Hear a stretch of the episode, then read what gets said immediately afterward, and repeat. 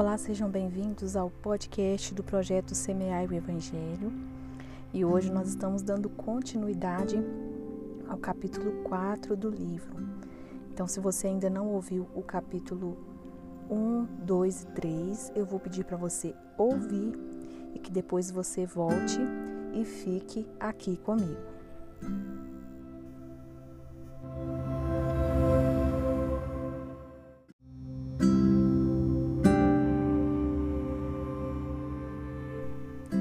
Capítulo 4 Pare de contar e comece a perder a conta. Minha esposa e eu nunca planejamos fazer tatuagens. Algumas tatuagens caem bem em outras pessoas, mas é o tipo de coisa que realmente nunca fez o nosso tipo. De tempos em tempos, nossas filhas as mencionavam quando criança, e nossa regra era: depois de completar 18 anos, você pode colocar o que quiser em seu corpo. Não que imaginássemos que algum de nossos filhos teria uma. Algumas semanas antes de terminar de escrever esse livro, duas delas disseram à minha esposa que iriam fazer uma chamada para um bate-papo por vídeo. Imagine a surpresa dela quando elas seguraram as laterais de seus antebraços e mostraram suas novas e felizmente minúsculas tatuagens que diziam 70 vezes 7. O queijo de Cherise foi ao chão. É melhor que elas sejam falsas, ela disse, tentando manter a calma. As meninas riram e disseram: É culpa do papai. Ele sempre nos ensinou a amar como se nunca tivéssemos sido feridas. Bom, eu não diria que eu as induzi a fazerem tatuagens, mas alguns dias antes deste grande evento, eu estava investigando alguns princípios de perdão com elas. Detalhe da história: alguém havia feito algo ruim às nossas duas filhas. Elas perdoaram a pessoa e seguiram em frente. Algum tempo depois, essa mesma pessoa feriu minhas filhas novamente. Foi um pouco mais difícil perdoar a mesma pessoa pela segunda vez e pelo mesmo motivo de antes. Eu compartilhei com elas o que vou compartilhar com vocês nesse capítulo. Como Jesus nos ordenou a perdoar sempre. Quando as meninas detalharam essa aventura de tatuagem para mim, uma delas, não consigo lembrar qual, disse: eu me lembrei da matemática de perdão de Deus e de como Jesus nos ensinou a perdoar 70 vezes 7. Percebi que precisava de um lembrete diário para continuar a perdoar. Então, nós nos tatuamos para ajudar a lembrar.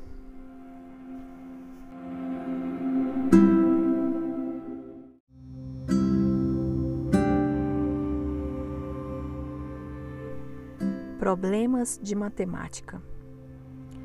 Uma das lições mais poderosas que Jesus já ensinou foi a respeito do perdão. Ele ensinou porque Pedro se aproximou de Jesus e perguntou: Senhor, quantas vezes deverei perdoar a meu irmão quando ele pecar contra mim? Sete vezes? Jesus respondeu: Eu lhe digo, não até sete, mas até setenta vezes sete. Isso está em Mateus capítulo 18, versículo 21 e 22. Eu suspeito que Pedro estava pensando em alguém que ele já havia perdoado por seis vezes. Ele provavelmente estava pronto para escrever uma repreensão a essa pessoa. Querendo ou não, ele estava procurando por alguma fórmula. Eu sempre tive dificuldades com matemática desde quando era criança. Eu nunca fui muito bom nisso.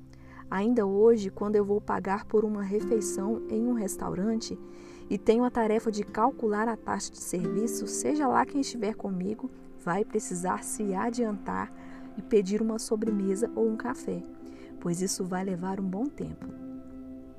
Talvez você entenda o meu sofrimento.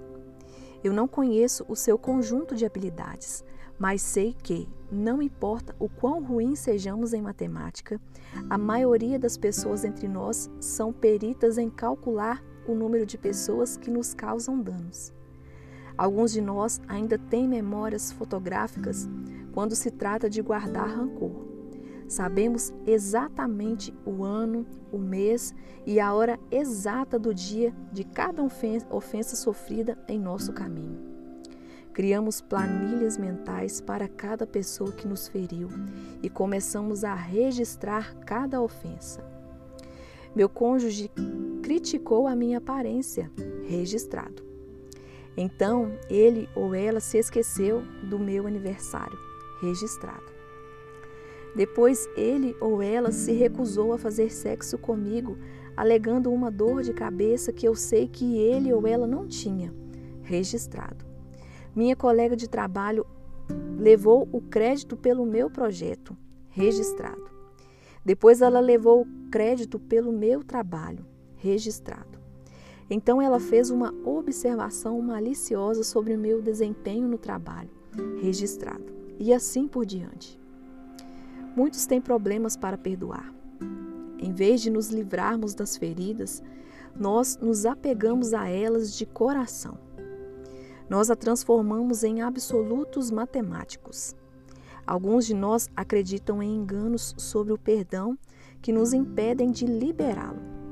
No final deste capítulo, eu pretendo esclarecer alguns deles para você algo que lhe ajudará a se orientar em relação ao perdão, caso você precise.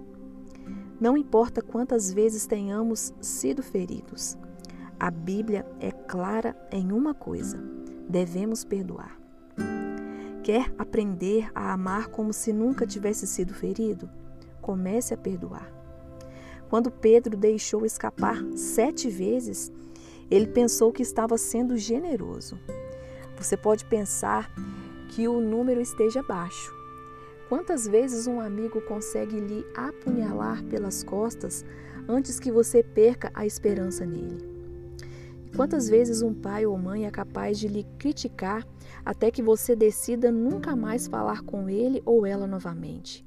Note, porém, que nem todos que você perdoa e ama precisam fazer parte da sua vida. Eu vou falar sobre isso no final do capítulo. Jesus deu a resposta perfeita.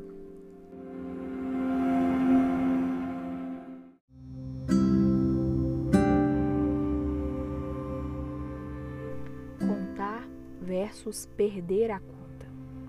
Jesus respondeu: Eu lhe digo, não até sete, mas até setenta vezes sete. Você sabe que eu não sou bom em matemática, mas eu sei descobrir o resultado dessa equação. A resposta é 490. Pela forma que eu leio, devemos perdoar a mesma pessoa 490 vezes por dia. É muito perdão a ser liberado. Há uma taxa de um ato de perdão a cada três minutos ou mais. Você poderia gastar um dia inteiro apenas perdoando alguém. Mas isso não se trata de números. Jesus estava nos dando uma nova fórmula matemática um novo conjunto de verdades para andarmos em perdão. A primeira verdade é: o perdão não se trata de fazer uma conta, mas de perder a conta. Todos vamos nos machucar de alguma forma. Seu cônjuge pode decepcionar você. Alguém pode fofocar sobre o seu casamento. Alguém pode roubar seu dinheiro. Alguém pode roubar seu marido. Alguém pode ter abusado de você Alguém pode ter prejudicado seu filho. Embora se machucar seja uma realidade, ficar e permanecer amargurado é uma reação. Nós devemos viver um estilo de vida perdão constante. Não se trata de satisfazer os requisitos de uma equação matemática. Nós devemos perdoar todo o tempo.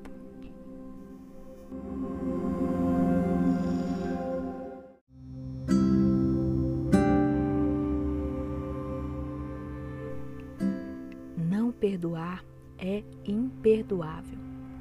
C.S. Lewis escreveu: Todas as pessoas dizem que o perdão é uma ideia maravilhosa até que elas possuam algo para perdoar.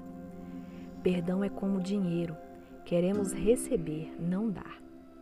Um pecado imperdoável encontrado em Mateus capítulo 12, versículo 31 e 32 é a blasfêmia contra o Espírito Santo. Durante anos, acreditei que esse era o único pecado que não podia ser perdoado, mas eu estava errado. Jesus também disse: Pois se perdoarem as ofensas um dos outros, o Pai Celestial também lhes perdoará. Mas se não perdoarem uns aos outros, o Pai Celestial não lhes perdoará as ofensas. Mateus capítulo 6, versículo 14 e 15. A segunda verdade do perdão é que não perdoar é imperdoável. Se você se recusar a perdoar os outros, Deus não lhe perdoará. Você precisa que Deus lhe perdoe por alguma coisa? Se você é humano, é claro que sim. Bem, então perdoe aqueles que lhe fizeram mal, traíram, xingaram, abusaram, feriram, abandonaram, roubaram ou foram infiéis a você. Todos temos dívidas que não podemos pagar. Depois que Jesus ofereceu a Pedro a equação matemática do perdão, ele ilustrou seu ponto com uma parábola. Por isso, o reino dos céus é como um rei que deseja acertar as contas com seus servos. Mateus capítulo 18, versículo 23. Você pode ler a história completa em Mateus 18, mas aqui está o resumo. O rei deve ter tido uma reunião com seu diretor financeiro, ou ele era um homem muito inteligente e fez a contabilidade sozinho. Então percorria os registros financeiros e ele percebeu que um servo lhe devia 10 mil talentos. Segundo os estudiosos, um talento na época equivalia a mil dólares hoje. Portanto, esse servo estava no buraco por 10 milhões de dólares. Eu amo como o versículo 25 diz que esse cara não tinha condições de pagar. Bem, isso é óbvio. Ninguém que conheço tem 10 milhões de dólares extras por aí. Mas o significado mais profundo disso é que essa é uma referência direta à nossa dívida pelo pecado. Jesus é o nosso Rei. Ele sabe que devemos a Ele. Ele sabe que não pagamos a dívida. E Ele reconhece as nossas dívidas pendentes. Então, o que o rei, o rei faz? Será que ele envia uma equipe de capangas altos e corpulentos para encontrar o cara, arrastá-lo para o palácio e fazê-lo devolver o dinheiro? O que ele faz? Bem, foi isso que aconteceu, mas sem os capangas assustadores. Quando o servo apareceu diante do rei, ele se jogou no chão e implorou por misericórdia. Eu sinto muito. Por favor, tenha misericórdia.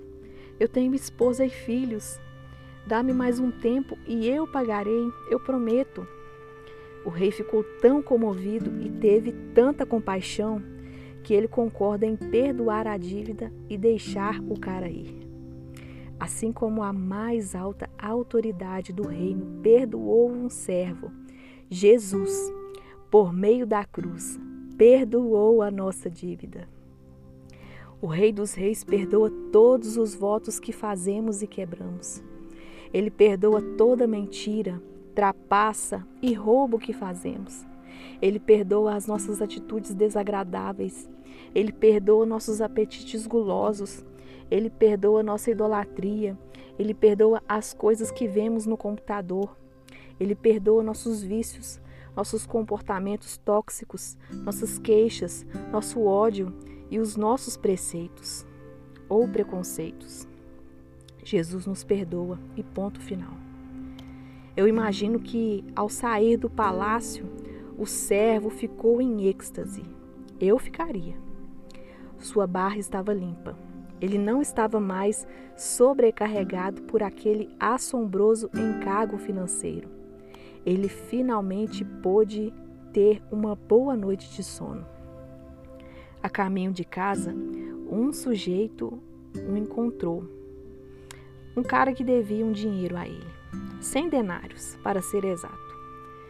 Nos tempos modernos, a dívida desse amigo seria equivalente a algo em torno de 10 a 15 mil dólares. Você deve esperar que esse servo tenha passado adiante a misericórdia que havia recebido há pouco mais de uma hora. mas não foi o que ele fez. O homem recém-liberto da sua dívida correu em direção a outro servo, colocou as mãos em volta do seu pescoço e começou a sufocá-lo. Pague-me o que você deve, ele gritou. E como um déjà vu, o companheiro de trabalho se livrou à beira da morte. Desmoronou no chão como um boneco de pano e pediu perdão. Eu sinto muito, por favor, tenha misericórdia. Eu tenho esposa e filhos. Dá-me mais um tempo e eu pagarei, eu prometo. O primeiro servo se recusou até mesmo a dar ao cara um período de carência ou a perdoar a dívida. Em vez disso, ele o colocou na prisão. Outros servos em volta assistiram à brutal interação e ficaram horrorizados. Uma tradução descreve que eles ficaram muito tristes. Essas testemunhas co correram e contaram ao rei o que havia acontecido. O rei ficou furioso. Ele convocou seus capangas e exigiu que eles caçassem o servo e o arrastassem de volta para o palácio. Quando os dois ficaram cara a cara, o rei disse: Servo mau, cancelei toda a sua dívida porque você me implorou. Você não devia ter sido ter tido misericórdia do seu conservo como eu tive com você? O rei ficou tão enfurecido que entregou o sujeito aos torturadores do palácio para fazer o que quisessem até que ele pudesse pagar cada centavo da dívida original de 10 milhões de dólares. Jesus terminou essa parábola dizendo: Assim também lhes fará o Pai Celestial. Se cada um de vocês não perdoar de coração o seu irmão, se você não liberar o perdão, você não receberá o perdão.